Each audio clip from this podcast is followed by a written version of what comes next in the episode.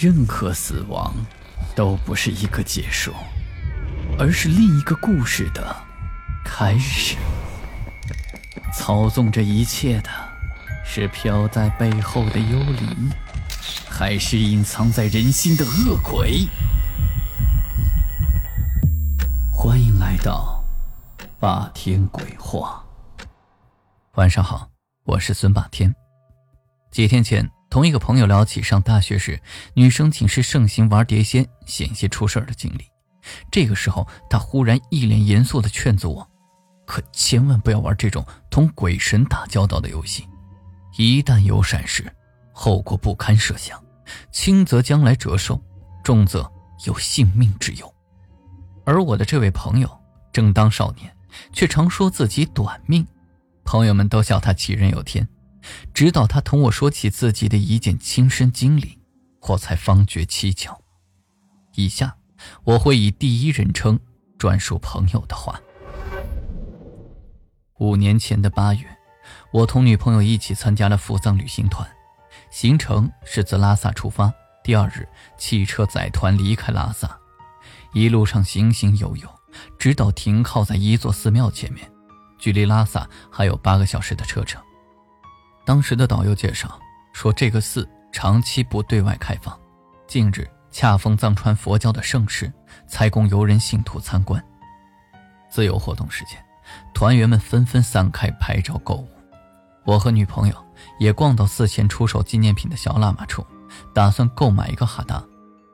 当时几个小喇嘛的身后一动不动地坐着个老喇嘛，一直闭着眼诵经。可正当我准备付钱的时候，冷不防的手腕被人给抓住，抓得极紧。我再一看，抓住我手腕的正是那个老喇嘛。我顿时感到莫名其妙，而手腕又被抓得生疼，于是就大声质问：“你干什么？放手啊！”而老喇嘛并没有放手，一边紧紧地抓住我，一边说道：“请您先去烧三炷香，再去和我见一个人。”我看了一眼他所说的香。极粗极长，每柱要三千元钱。我当时第一反应就是遇到骗钱的了，于是没好气的答道：“我没有钱烧香，请你放开我吧。”而这个老喇嘛不慌不忙的继续对我说道：“不，我绝对不会收你的钱，我保证，你就跟我来吧。”我挣脱不开他，我心里极其不高兴，我就厉声的和他争执了起来。不一会儿，旅行团来的一行人也都围了上来，七嘴八舌地说那个老喇嘛是骗钱的人物。见他死活的不放开我的手，便就有人上前去拉他。不料他抓我抓得更紧了，最后好几个人才把他给拉开。我转身就走，而那个老喇嘛却一直跟在我的身后，不停地说着不烧香也可以，但是一定要我随他去见一个人。越说越着急，几乎快带有哭腔了。我实在是烦不过，旅行团也准备要离开，我就回到了车上。没想到老喇嘛竟然死死地拽住车门，不让车离开。周围就有很多人过来相劝，也有小喇嘛专门跑过来想拉开老喇嘛，但是老喇嘛平静地用藏语和他们不知说了些什么，他们也就放手任老喇嘛扒在车门上。僵持了好一段时间，我坐在车厢的最后一排，我想躲着。但当时我并没有觉得什么特别的，只是觉得烦心和麻木。而这个时候，老喇嘛终于也被周围的人给拉开，车启动了。我回头望过去，忽然看见老喇嘛就追了上来。看着他枯瘦的身影，带给我有一种莫名其妙的冲击。只是见他不停地追赶着，叫着，直到汽车越开越快，他追了一百多米，才失望地停了下来。之后的行程。我都并未将此事放在心上。从西藏回成都的当天，刚到家我就发起高烧了，怎么吃药怎么看病都没有用，一周下来算是束手无策了。我母亲呢是个虔诚的佛教徒，她感觉到有蹊跷，就忙问我在西藏是否遇到什么怪事没有。我当时就迷迷糊糊的想起了在喇嘛寺的那一幕，就一五一十全告诉了母亲。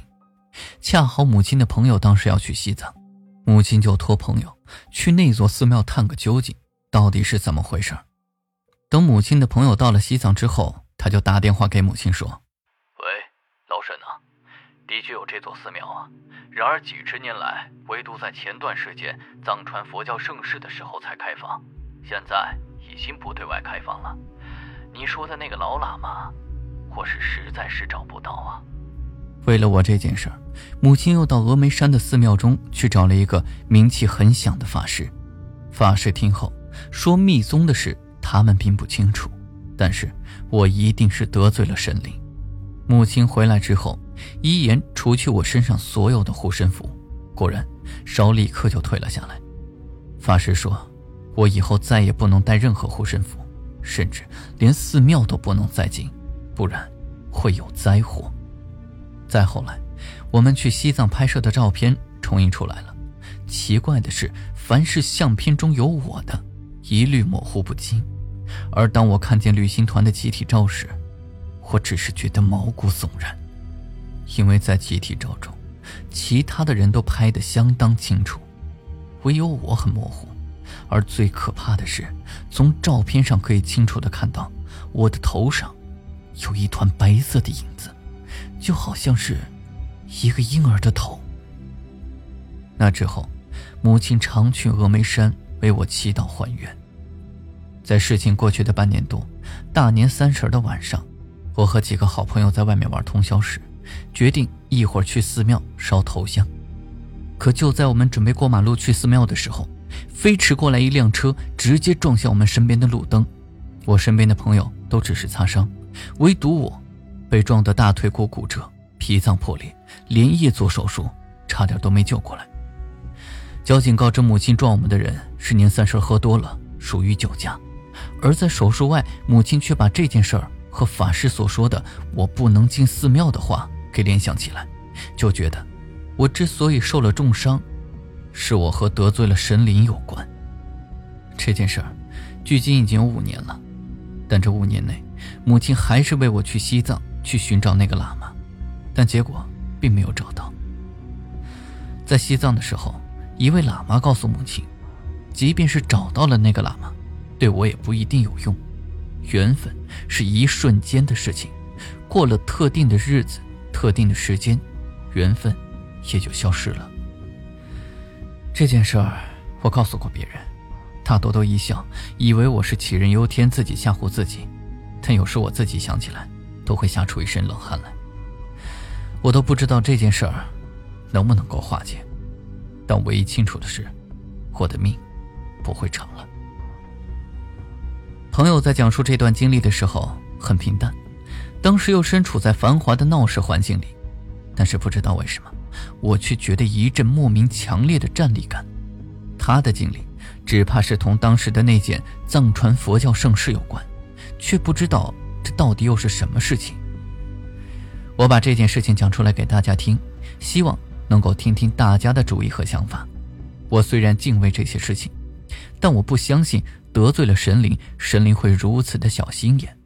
当然，话再说回来，出门在外，安全第一。好了，今天的故事就讲到这里。我是孙霸天。听完故事，记得点亮右下角的小红心，也欢迎关注、订阅、打赏，给霸天更新的动力。午夜论奇案，民间言怪谈，这里是霸天鬼话，我们下期再见。